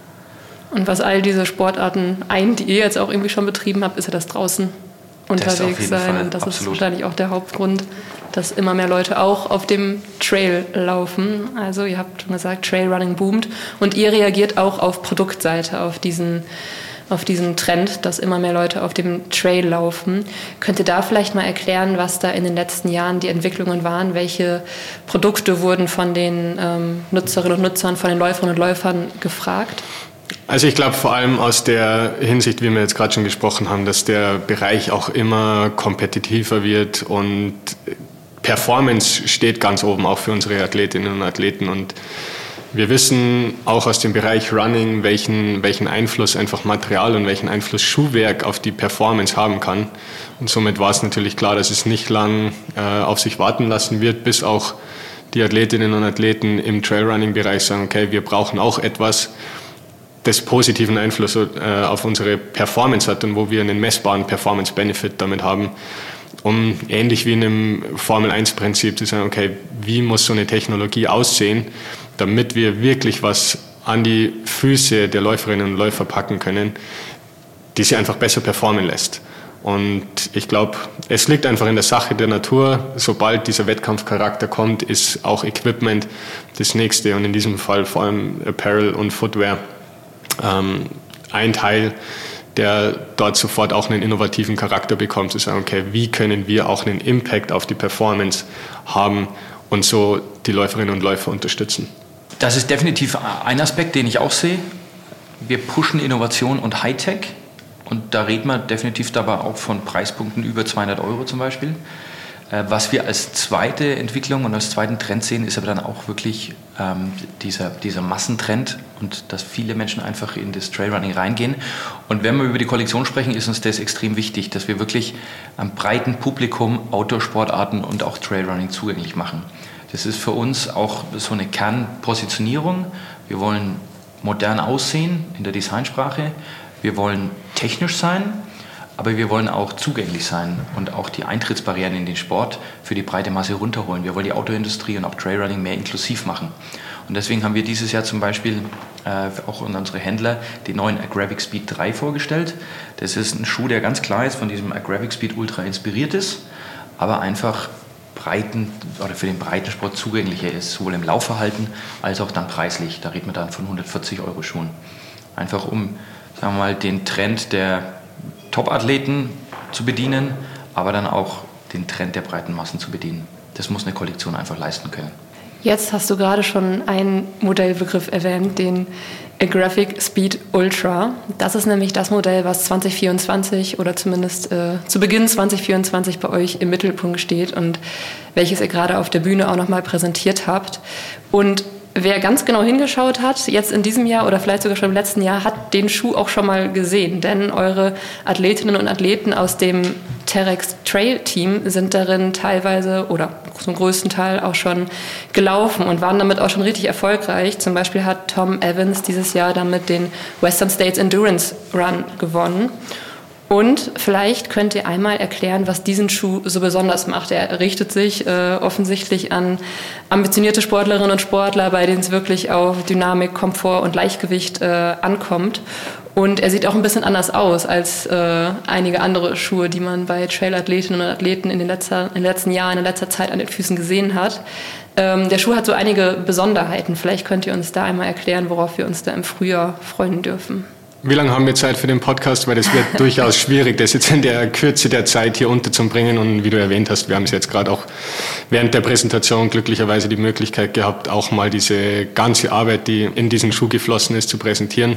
Weil ich glaube, als Konsument sieht man dann einfach, wenn Retail Intro ist, man sieht den Schuh im, im Regal, aber man sieht einfach nicht diese ganze Story dahinter. Und ich glaube, das macht diesen Schuh sehr speziell wie du erwähnt hast, der Brief kam schon 2019, als Tom Evans den ersten Western States lief und dann die Ambition war, okay, wir wollen an einem Schuh bauen, in dem Tom Evans 2023 die Möglichkeit hat, ähm, dieses Rennen zu gewinnen. Und das war letztendlich dieser Einstieg für uns, auch in der Innovationsabteilung, zu sagen, okay, wir müssen Trailrunning vollkommen dekodieren. Also wir müssen verstehen, wo werden Rennen gewonnen, was ist das Anforderungsprofil, was sind leistungsbestimmende Faktoren Und so konnten wir dann vor allem in sehr enger Zusammenarbeit mit unseren Athletinnen und Athleten Schritt für Schritt uns diesem Problem annähern und dann die einzelnen Komponenten dieses Schuhs so zusammenzufügen, dass wir dann am Ende tatsächlich dabei rauskamen, dass Tom das Rennen dieses Jahr gewonnen hat in dem Schuh, aber nicht nur Tom, sondern auch in viele, viele andere Athletinnen und Athleten, die über die letzten zwei Jahre sehr erfolgreich waren in diesem Schuh. Und wir denken, es sind einfach zwei, drei Kernelemente in diesem Schuh. Das ist, ähm, ist das Lightstrike Pro, der, der Schaum, der dort verbaut ist, der einfach vor allem in den super wichtigen Downhill-Sections hilft, Energie abzubauen, aber auch super responsive ist, wenn man in, ähm, in der Ebene läuft oder bergauf läuft. Und auch die Learnings, die wir aus ähm, Running hatten mit, was bedeuten versteifende Elemente in den, in, den, in den Schuhen, wie die Energy Rods, die wir verbaut haben die wollten wir auch übertragen, aber mussten auch schnell feststellen, zu sagen, okay, eins zu eins wird es nicht funktionieren, aus Running das direkt in Trailrunning zu übersetzen, weil die Rahmenbedingungen fundamental andere sind. Deswegen mussten wir diese auch anpassen und denke, dass wir auch da einen sehr guten, ähm, zu einem sehr guten Kompromiss kamen, vor allem dann in der Verbindung mit dem, mit dem Rocker, so wie er designt ist für diesen Schuh. Er ist also komplett auf Dynamik, aber auch Komfort ausgelegt. Und ihr hattet gerade auf der Bühne von äh, einem Pablo-Moment gesprochen und da auch so ein kleines äh, Video dazu gezeigt. Was hat es denn damit auf sich? Was war dieser Pablo-Moment und wie hat er euch in der Entwicklung dann ja, es war tatsächlich ein sehr interessanter Moment. Ich glaube, ich habe es auf der Bühne auch gesagt, dass gerade die erste Testrunde, dass die ein ziemlicher Fail war und wir dann in der zweiten Testrunde mit dem zweiten Prototypen tatsächlich an unsere Athletinnen und Athleten gehen konnten, weil wir wussten, okay, die Daten sprechen dafür, dass der Schuh auf jeden Fall in die richtige Richtung geht und haben es dann eben in Bad Gastein den Athletinnen und Athleten den Schuh gegeben und Pablo Villa, einer unserer Kernathleten, hat den Schuh getragen und es war das erste Mal in dem Schuh, kam von seinem Loop zurück und hat gesagt, er hatte Tränen in den Augen, weil genau das ist das Gefühl, das er von dem Trailrunning-Schuh haben möchte. Und er musste sich selber bremsen in dem Schuh, weil er gesagt hat, der, der Schuh lädt ihn einfach dazu ein, immer schneller, immer schneller, immer schneller zu laufen. Und das war natürlich für uns ein ähm, unfassbar cooler Moment, schon in diesem Stadium zu sagen, okay, wir wissen, er macht noch nicht zu 100 Prozent das, was er machen soll, aber wir sind auf jeden Fall auf dem richtigen Weg. An wen richtet sich das Modell denn? Hat er auch das Wort Ultra im Namen? Wenn man äh, jetzt da überlegt, ob man sich den vielleicht anschafft oder nicht, wem würdet ihr den Schuh empfehlen? Und an welchen Untergründen, bei welchen Gelegenheiten macht der am meisten Spaß? Also generell ähm, war, wie, wie am Anfang gesagt, der, der Brief für einen Western States, ähm, diesen, diesen Schuh zu designen. Aber für uns war einfach ganz wichtig, dass wir auch der breiten Masse an Trail-Enthusiasten einen Schuh bieten, mit dem sie einfach Spaß haben können, wenn sie schnell in Trails laufen wollen. Und das konnten wir dann auch mit den weiteren Erfolgen in verschiedenen Rennen wie UTMB und so weiter einfach aufzeigen, dass es kein reiner Western Stage Schuh ist, sondern für jeden, der einfach Bock drauf hat, schnell in den Trail zu laufen, wird sehr viel Spaß in diesem Schuh haben. Kimi Schreiber, ein weiteres Mitglied vom Terex Trail Team, hat auch gerade auf der Bühne ganz schön gesagt, dass sie äh, am Anfang etwas Ungewöhnungszeit gebraucht hat, weil sie normalerweise eher minimalistischere, flachere, direktere Schuhe läuft. Und dann hat sie gesagt, jetzt will sie eigentlich nichts anderes äh, mehr anziehen. Und sie hat auch erzählt, dass äh, sie und die anderen Athletinnen und Athleten an der Produktentwicklung sehr direkt beteiligt sind. Wie übersetzt ihr denn das Feedback, das was von Kimi oder von Tom Evans oder euren anderen Trail-Team-Mitgliedern kommt, dann in das Produkt? Also ich glaube, es kam heute auch bei dem, bei dem Vortrag raus, dass wir versucht haben, wirklich Schritt für Schritt dieses spezifische Problem zu lösen und uns zunutze machen, dass wir halt in unserem Innovationsteam ähm, unfassbare Möglichkeiten haben, wenn es äh, um zum Testing von Produkten, den Effekt von Produkten angeht.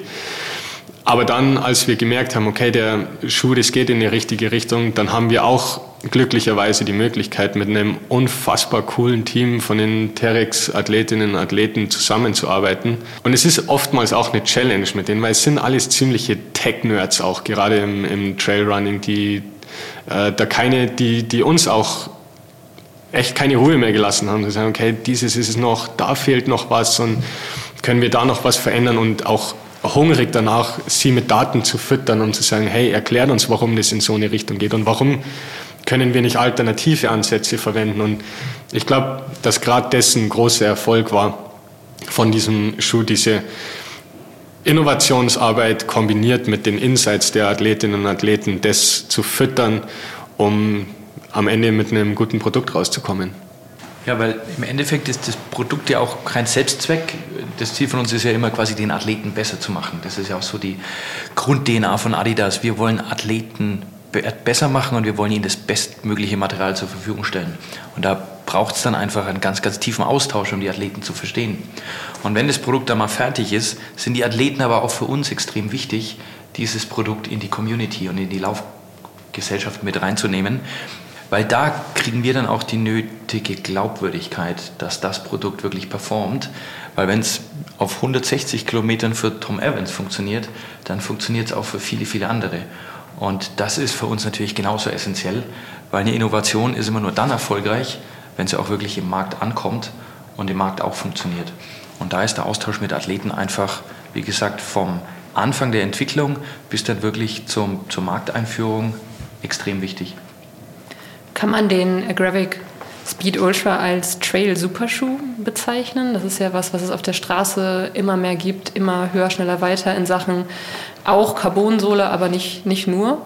Ist das eine Entwicklung, die ihr jetzt auch auf dem Trail ähm, seht? Ich habe mir mit dem Begriff Superschuh irgendwie immer allgemein ein bisschen schwer getan, aber wenn das der Begriff ist, der sich, glaube ich, langsam tatsächlich etabliert, dann muss man auch darüber reden, dass auch im Trailbereich die äh, Welle der Supershoes an, jetzt ankommen wird und ähm, sicherlich auch eine Berechtigung hat, dort zu sein.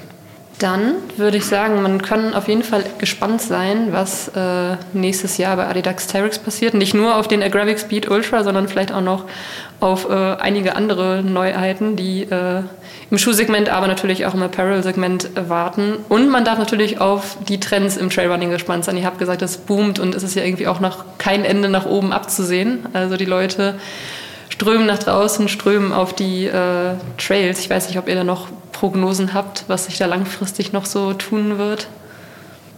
Also ein Trend, den wir auf jeden Fall sehen, ist, dass wir wegkommen von diesem Individualsport. Uns ist es auch immer super wichtig, dass wir als Team Terex auftreten. Nicht nur, um quasi einen guten Eindruck zu machen auf den Rennen, weil da einfach, klar, wenn mehr Menschen da sind im Teamoutfit, hat es natürlich optischen Eindruck, aber das ist auch eine unglaubliche Teamatmosphäre, die wir dadurch für unsere Athleten kreieren und die wir dann auch in diesem Rennkontext kreieren. Also wir sehen wirklich, dass diese Teamathleten besser performen. Die sind füreinander da, die unterstützen sich gegenseitig, die helfen sich gegenseitig bei den äh, Supply-Stationen. Also Athleten, die morgen antreten, sind heute schon da, um ihre Teammitglieder zu unterstützen. Und das ist natürlich sowohl eine praktische Hilfe, aber auch eine riesen emotionale Hilfe, wo Athleten einfach zusammen im Team stärker performen, auch wenn die Ergebnisse am Schluss in der Einzelwertung auftauchen. Und das sehen wir jetzt eigentlich immer mehr kommen, weil das auch andere Teams sehen, dass das wirklich auch ein Wettbewerbsvorteil ist, wenn man das so auf so einem Team bauen kann. Und für uns ist es auch eine Sache, die wir natürlich in andere Sportarten auch jetzt mit reintragen wollen in der Autoindustrie. Insofern ist das mit Sicherheit so ein, so ein gesellschaftlicher Trend. Ähm, bei den Schuhen werden wir mit Sicherheit auch weitere technologische Entwicklungen sehen. Also auch da ist die Innovation mit Sicherheit noch nicht ausgereizt. Und das dann auch nicht immer nur auf den Top-Schuhen, sondern wir sehen ja auch, dass dann bewährte Top-Konzepte dann auch immer mehr in die, in die Mittelpreisschuhe reinfließen und dann auch oft von einfach in abgespeckten Varianten von der breiten Masse benutzt wird. Das sollte schon auch immer das Ziel sein, dass wir irgendwie einen, einen Weg finden, die Top-Technologien wirklich massentauglich zu machen. Und ich glaube auch das Spannende gerade im, im Trailrunning ist auch im, wenn es um Forschung geht, ist es noch eine sehr, sehr junge Disziplin. Und man sieht auch anhand von Publikationen in diesem Bereich, ob das jetzt aus dem Bereich der Physiologie, aus der Biomechanik kommt, das werden immer mehr, immer mehr und das wird zwangsläufig mit sich führen, dass auch technologisch weitere Entwicklungen kommen werden. Und ich kann nur sagen, auch bei uns im Labor steht das Laufband kaum mehr still und wir sind auch dran am Arbeiten, um zu sehen, was sind die, was sind die nächsten Generationen und wie können wir einfach auch nur noch mehr Impact äh, generieren. Gut, dann bleiben wir gespannt, was von eurem Laufband bei Adidas dann irgendwann auf dem Trail landet. Und ich glaube, du hattest es gerade angesprochen, Christian, wer einmal bei einem Trail-Event, wer einmal daran teilgenommen hat oder zugeschaut hat, der weiß, dass da eine ganz besondere Atmosphäre herrscht. Und da dürfen wir uns auf jeden Fall auf viel Neues, viel weiteres freuen. Ich danke euch beiden für den Einblick, den ihr uns heute noch gegeben habt. Danke für die Einladung. Und äh, wünsche euch noch weiter eine schöne Zeit hier auf der ISPO. Vielen Dank. So, my next guest also just left the Runners World stage. A few minutes ago, I'm here with Magdalena Gasebner now, Senior Product Marketing Specialist for Essex. Welcome and thank you so much for joining me here, Magdalena. Thanks for having me. Senior Product Marketing Specialist, that's quite a long job title. Can you maybe briefly explain what you do for Essex on a daily basis? Yes, it's actually a very long job title, yes. Uh, but basically, I work, well, our team works a lot with our global counterparts, of course. So this includes people from Japan that really are into the development of the product and then also the merchandising teams. And then there's also a wing based in Boston, actually, in the US, that is all the product line managers. So we here in Europe, we work really closely with those global teams to ensure that we get the best line for the European market and for the European consumer in the end. Okay, Essex is such a huge brand. There are so many different like positions and groups that work together to create running products. But I guess it's safe to say that you are a product expert and very familiar with the whole range of uh, Essex shoes. And as we know, there's quite a lot of those. and on stage here at the Runners World Symposium, you and the other Essex speakers uh, took the audience on a little time travel. And you talked about the shifts in technology that uh, we saw in the last decades. And there's a lot to talk about because the history of Essex goes back to the year 1949. Is that correct? Yes, that's correct. That's uh, the year we were founded, yes. yeah, and since then you've been building running shoes. And do you know which one actually was the very first Essex product or the very first Essex shoe? Ja, Magdalena Gassebner von Essex ist also Senior Product Marketing Specialist und in diesem Zuge für den europäischen Markt zuständig. Sie kennt sich also mit allen Laufschuhen von Essex und davon gibt's ja bekanntlich viele bestens aus. Deswegen hat sie auf dem Laufsymposium über die großen Änderungen in Sachen Laufschuhtechnologie gesprochen, die es im letzten Jahrzehnt so gab. Und sie hat uns auch mit auf eine Zeitreise genommen. Denn die Geschichte von Essex, die reicht schon ganz schön weit zurück, bis ins Jahr 1949 nämlich. In dem Jahr wurde die Marke gegründet. So we actually started with basketball shoes uh, in 1949. So that was the first sort of category. But then the first marathon shoe, the first running shoe was then the tabby. Actually. That was in 53. The tabby had the funny. Exactly, toes, yes. Exactly, right? yes. Like the there was like a cut in the forefoot and yes. there was a middle part. And yes. Uh, yeah, it's actually quite a funny shoe to me when you look at it now. But uh, yeah, there were actually some some very. Uh, yeah runners that uh, were very fast in those shoes. Yeah exactly. That i think that also just shows you know how far the running world and like the industry has come. Uh, because back in those times that was you know one of the best shoes out there. And now obviously if you look at the shoes out there now it's a completely different world. They look very different. Yes. and on stage a few minutes ago you looked at a different shoe that was released a bit later than the tabby and you had two versions of the Gel Cayano on stage. The Gel Cayano 14 that was released in 2008, is that correct? Yes. yes. and then the uh, 30th version of the Cayano that just launched a couple of months back. And if you look at those two shoes, there's barely any resemblance anymore. They look so different. But uh, the Cayano has been known for its stability and comfort uh, in all versions.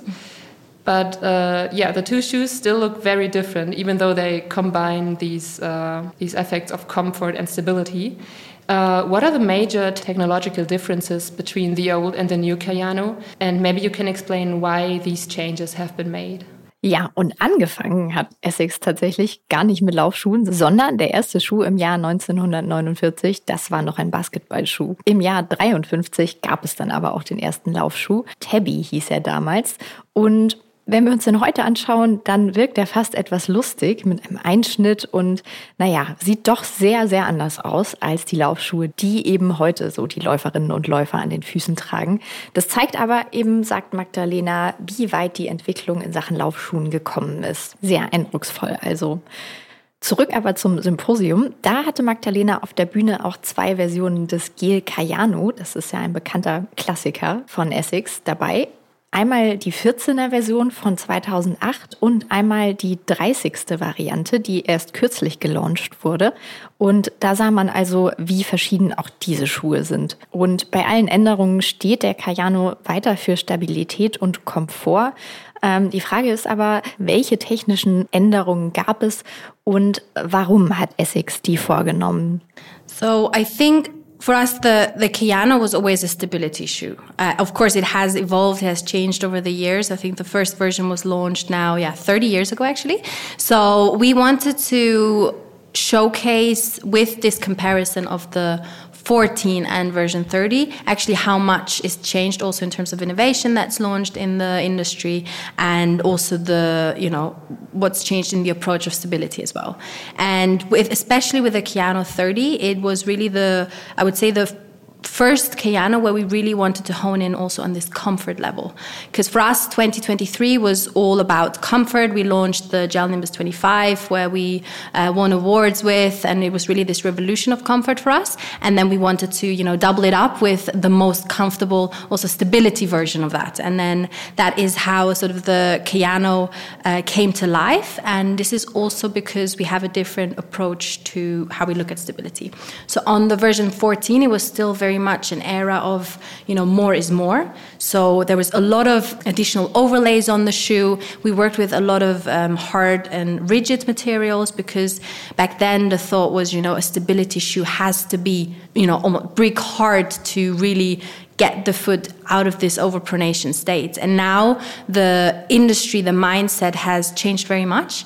Um, it's more about the comfort. It's more about supporting the natural movement of the runner and the individual and really support them when they actually need it instead of pushing the foot in a certain direction. Ja, Magdalena erklärt, der Cayano war immer für seine Stabilität bekannt und der erste Cayano, der wurde vor 30 Jahren schon gelauncht. Durch den Vergleich mit der 2008er Version und der aktuellen, da wollte sie auf der Bühne zeigen, wie viel sich geändert hat, auch in den letzten Jahren. Und der neueste Cayano, der sollte den Fokus eindeutig auf Komfort setzen. Denn 2023, das war bei Essex das Jahr des Komforts. Sie hatten auch den Nimbus 25 rausgebracht, damit auch Preise gewonnen. Der Nimbus ist ein bekannter Komfortschuh und so wollten sie das quasi verdoppeln und auch den Cayano besonders komfortabel machen. Zusätzlicher Grund für die Änderung war auch, dass sich die Herangehensweise ans Thema Stabilität auch geändert hat. Früher dachte man also eher, ein Stabilschuh, der braucht viele Schichten, viel festes Material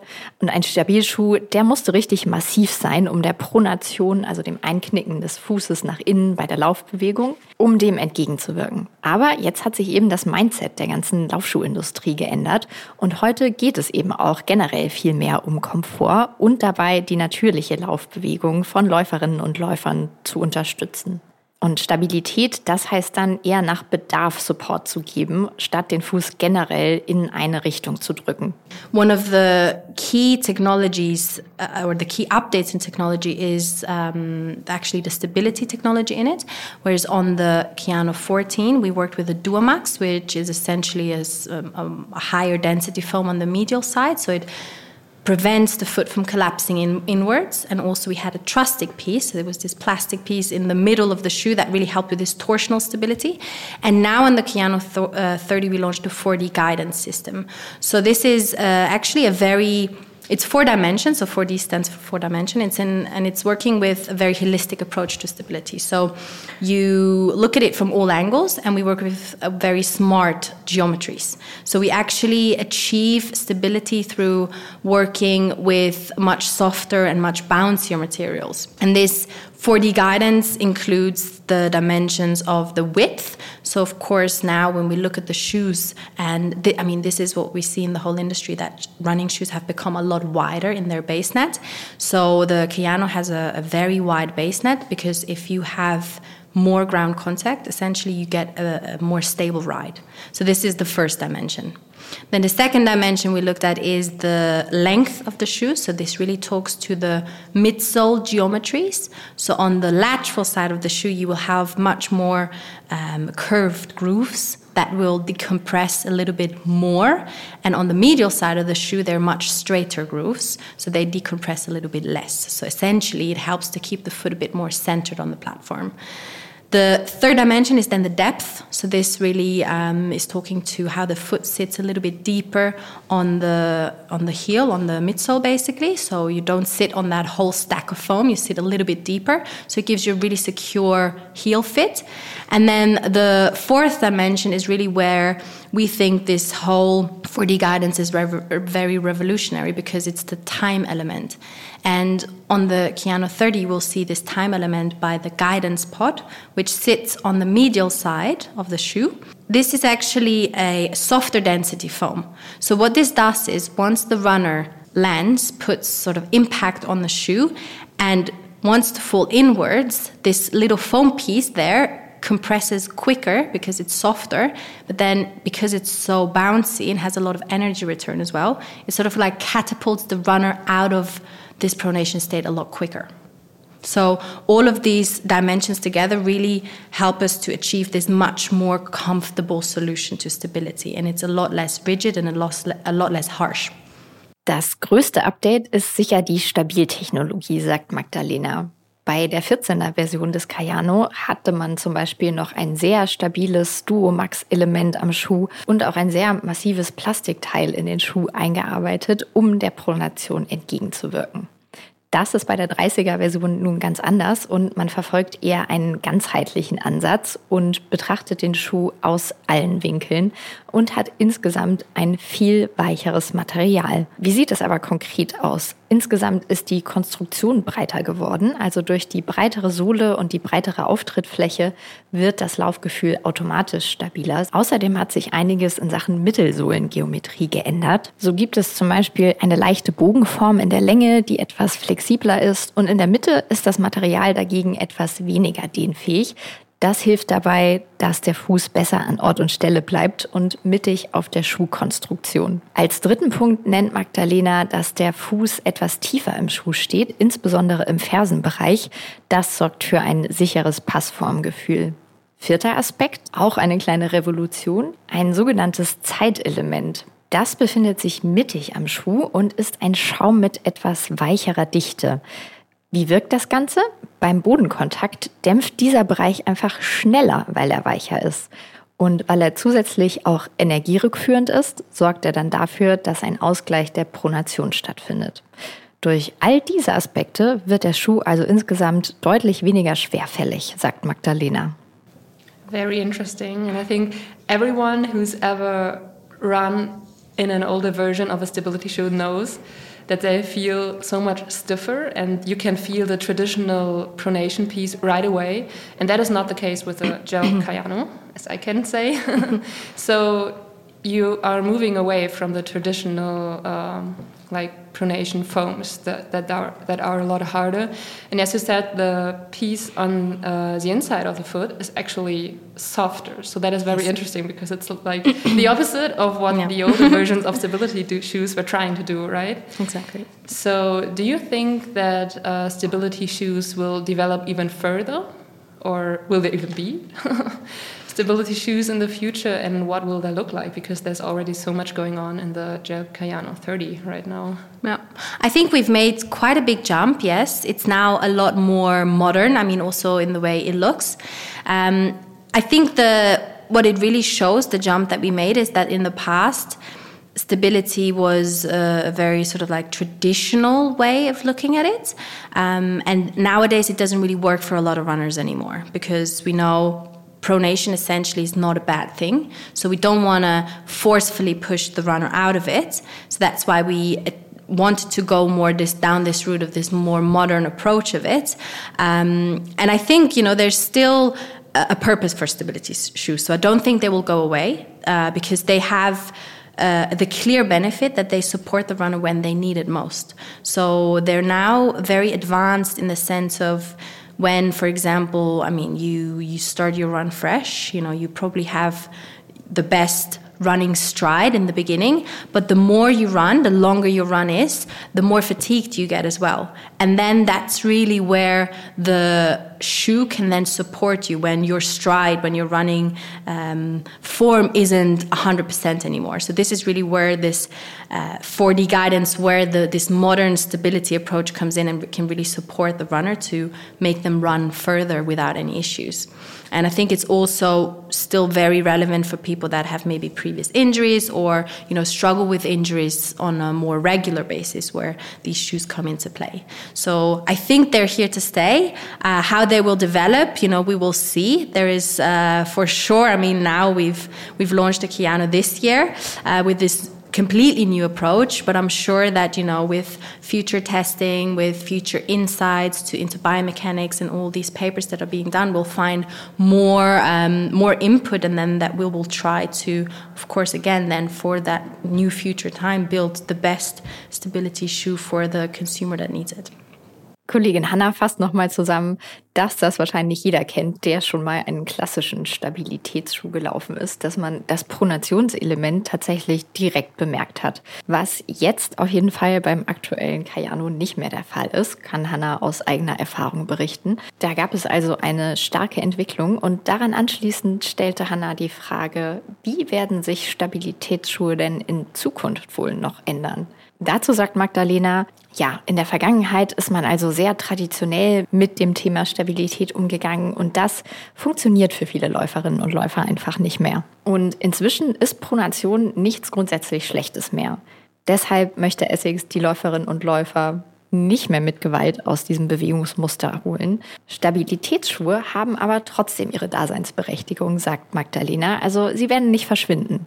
Denn es ist ein klarer Vorteil, dass sie nun genau unterstützen, wenn man es eben auch braucht. Was ein Vorteil ist, zum Beispiel im Verlauf eines Laufs.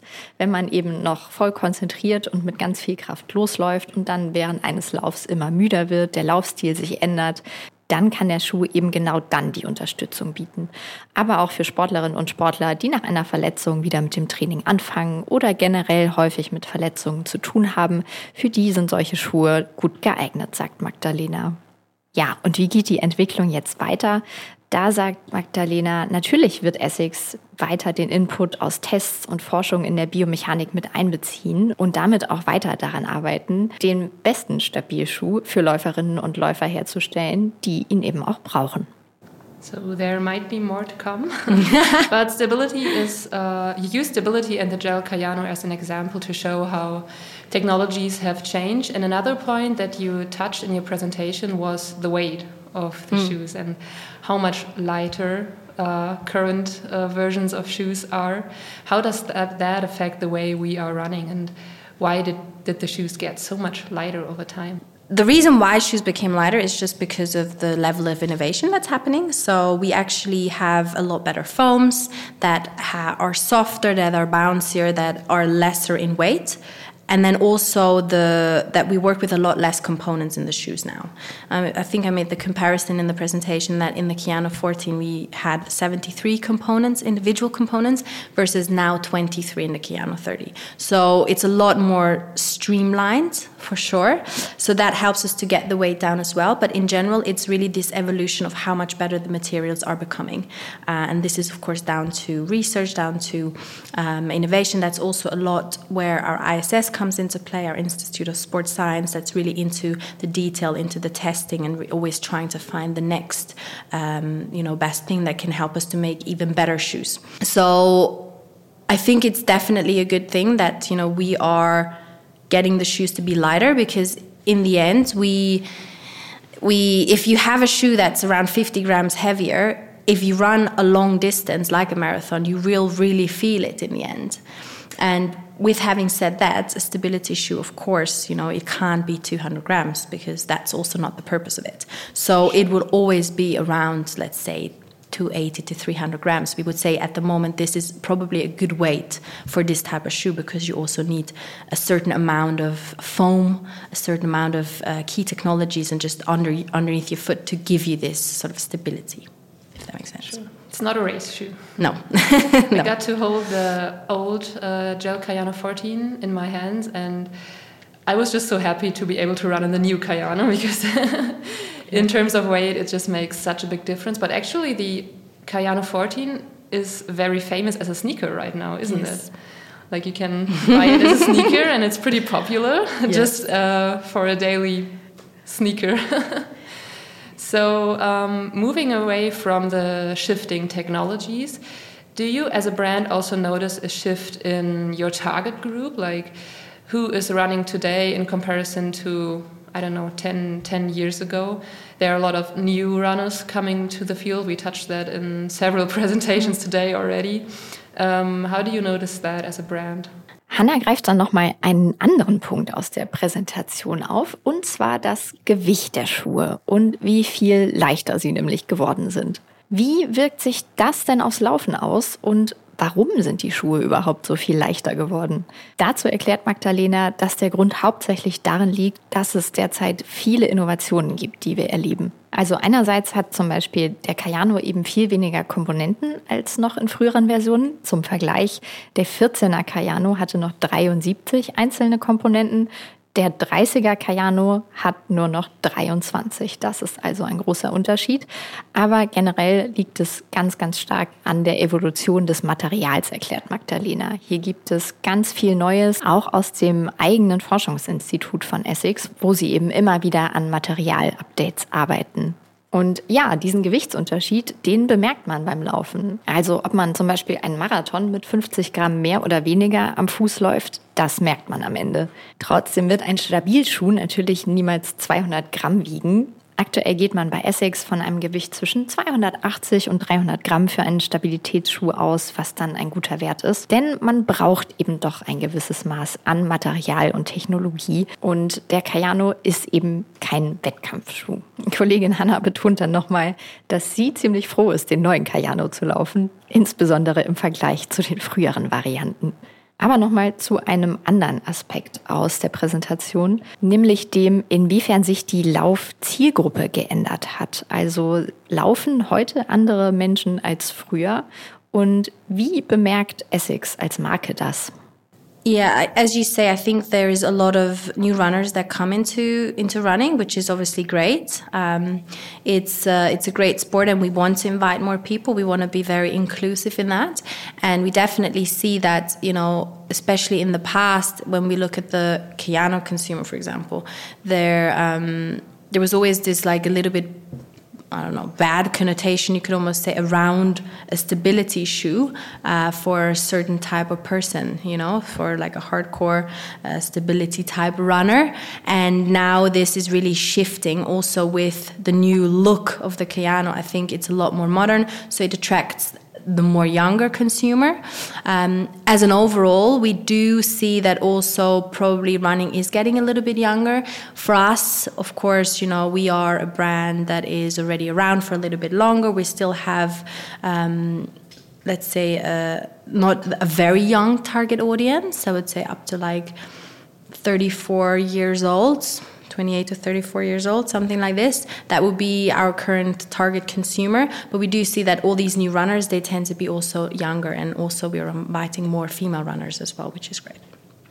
Es gibt viele neue Läuferinnen und Läufer, sagt Magdalena. Das ist natürlich toll und Essex will da auch alle mitnehmen. Sie nennt dann das Beispiel des typischen Cayano-Kunden, der vielleicht etwas jünger geworden ist.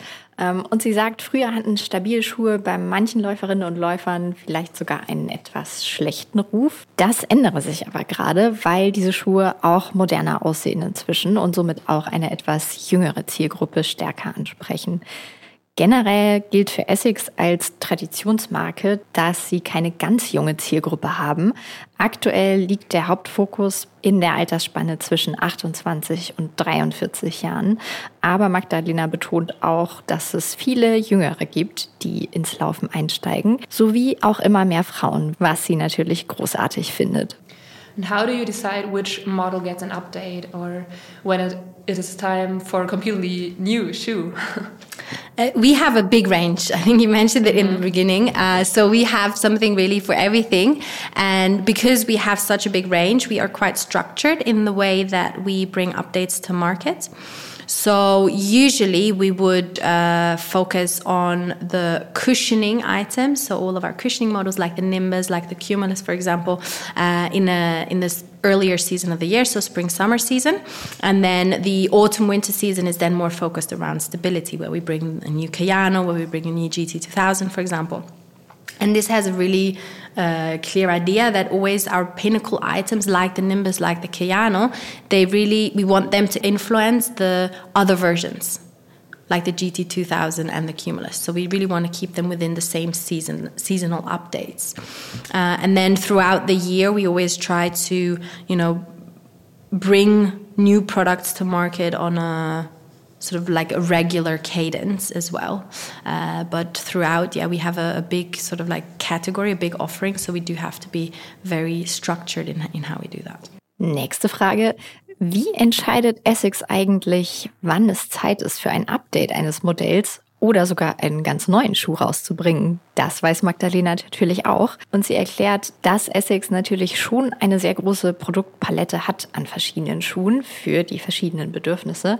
Deswegen ist dieser Prozess tatsächlich sehr strukturiert. Sie erklärt, im Frühjahr liegt der Fokus normalerweise auf Dämpfungsschuhen, wie zum Beispiel dem Cumulus oder dem schon erwähnten Nimbus. Und im Herbst geht es dann eher um Stabilität, zum Beispiel mit dem Cayano oder dem GT 2000. Dahinter steht die Idee, dass Essex möchte, dass diese Modelle dann eben auch die anderen beeinflussen. Und naja, im restlichen Jahr versuchen sie dann regelmäßig auch noch neue Produkte übers ganze Jahr verteilt rauszubringen. You just mentioned that 2023 was all about comfort, right? and your presentation didn't only take a look in the past, but also in the future. What other product updates or new models are planned for 2024? Is there anything that you can give away at this point? yes, uh, yes. Actually, one of them is just a few days away. Uh, we're launching the new Nova Blast 4 on the December 1st. So this for us is a very significant shoe. It's actually growing extremely quickly for us, and uh, it's loved by a lot of people because also our athletes actually love it as well because they can use it for tempo sessions they can use it as a daily trainer um, for the let's say the usual runner the standard consumer.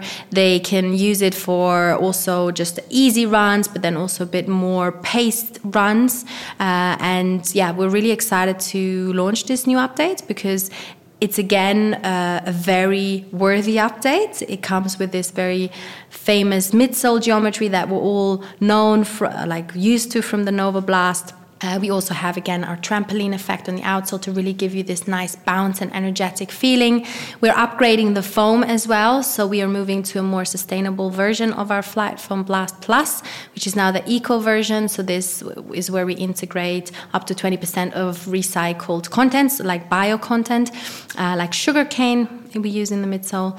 Um, and then also on the upper, quite a bit changed. Uh, so yeah, we're really excited about this one, and I think it's going to be uh, yeah loved by a lot of people, hopefully. so Magdalena, thank you for the insight that you shared with us today. Um, thanks for taking the time. thank you for having me.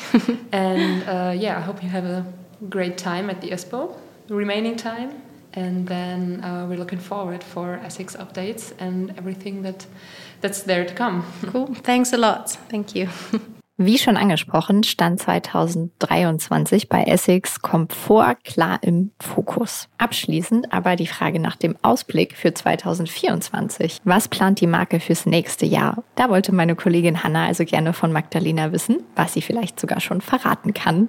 Und sie konnte tatsächlich etwas verraten. Ein neuer Launch, der auch nur noch ein paar Tage entfernt war, genauer gesagt sogar noch am 1. Dezember 2023, launcht der neue Essex Nova Blast 4. Da erklärt uns Magdalena, dass das auch ein sehr wichtiger Schuh für Essex ist, der sich schnell entwickelt hat und sehr beliebt ist. Auch bei Leistungssportlern wird er sehr geliebt, weil er so vielseitig ist, sagt sie. Man kann den nämlich fürs Tempotraining einsetzen, aber auch für ruhigere Einheiten. Und das gilt auch für Hobbyläufer. Also hier ist er auch gut einsetzbar für lockere Läufe, aber auch eben, wenn man mal etwas schneller laufen möchte. Und wie der neue Schuh konkret aussehen wird, wir dürfen uns auf einige beliebte Elemente freuen, aber es wird auch Updates geben, zum Beispiel Neuerungen in Sachen Dämpfungsschaum. Hier wird nämlich ein nachhaltigeres Material verwendet mit sogar bis zu 20 Prozent recyceltem Material. Und außerdem wird es auch im Upper einige Änderungen geben. Da dürfen wir also gespannt sein. Und das war sie, unsere Folge zum Laufschuh-Symposium 2023 auf der ISPO. Danke an dieser Stelle auch nochmal an unsere Partner Adidas Terex, Essex und Wings. Schön, dass ihr dabei wart und schön, dass ihr dabei wart und heute diese Podcast-Folge angehört habt. Wenn ihr die nächste nicht verpassen möchtet, dann abonniert unseren Podcast gerne. Wir freuen uns auf die nächste Folge und wenn ihr sie wieder anhört. Bis dahin habt viel Spaß bei allen euren Läufen und wir hören uns.